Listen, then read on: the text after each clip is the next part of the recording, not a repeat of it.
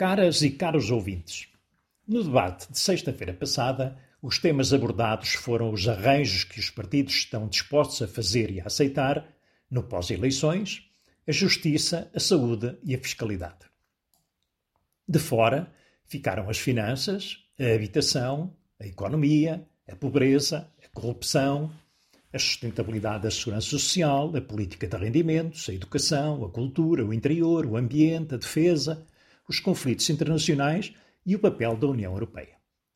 Sobre estes temas, todos importantes, nem uma voz se manifestou, mesmo podendo qualquer um dos líderes atirá-lo para a mesa em jeito de provocação.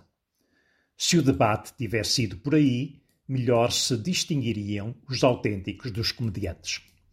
Gostava de saber, da minha parte, de todos, quem é que se dispõe a taxar como deve ser os lucros fabulosos da banca, das gasolineiras e das distribuidoras, aligeirando o garrote sobre as famílias.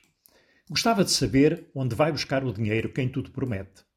Gostava de saber porque é que os acordos de regime são tão difíceis de alcançar. Gostava de saber porque é que com tantos diagnósticos tardam as soluções.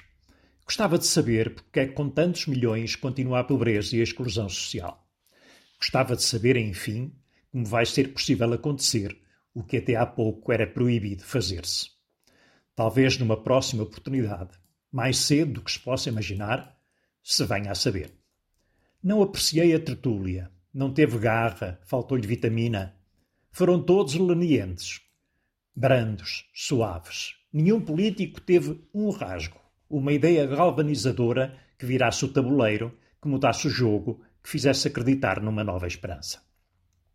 Acredito que os debates poderão desequilibrar a balança, mas só quando são intensos, espetaculares, com líderes carismáticos, bons tribunos e jornalistas assertivos e bem preparados.